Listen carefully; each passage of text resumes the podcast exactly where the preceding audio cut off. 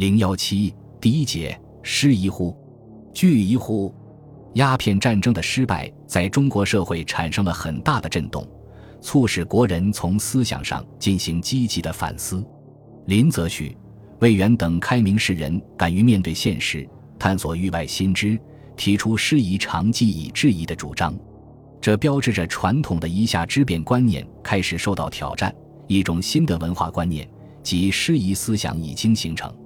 吉林、韦后、姚莹的《康济行》。徐继瑜的《营环之略》，夏谢的《中西记事》，洪仁玕的《资政新篇》，冯桂芬的《笑宾庐抗议》等，都体现出不同程度的开眼看世界的倾向，对师夷思想做了进一步阐发。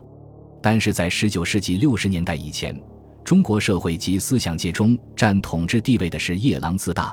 盲目排外的守旧势力及守旧观念，师夷思想的影响甚微。再加上当时中国的内忧外患已经严重，意识形态上的争论一时还提不到议事日程上来，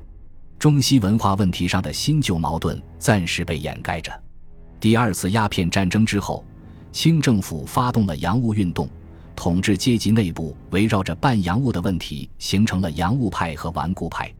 洋务派主要由朝廷中主张对外和好的王公官僚役。文祥等人及鼓吹借势助脚的曾国藩、左宗棠、李鸿章以及后来的张之洞等地方督抚组成。他们从维护清王朝统治的需要出发，主张学习西方资本主义的军事、经济等长技，以达到富国强兵的目的。这在一定程度上继续了形成于第一次鸦片战争时期的师夷主张。与洋务派相对立的是顽固派，大学士倭人。李鸿藻、徐桐等是这一派的代表人物。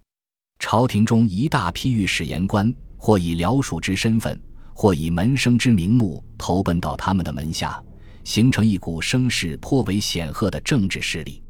慈禧太后为了平衡统治集团中的各派力量，抑制洋务派的膨胀，经常给顽固派打气，使他们心高气傲，攻讦对手不遗余力。第二次鸦片战争后。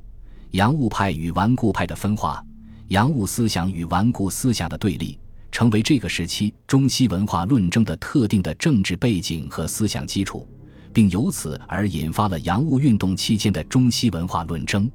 其主要论争有：六十年代后期的京师同文馆开设天文算学馆之争，八十年代初期的修筑铁路之争及同期的派遣留学生之争。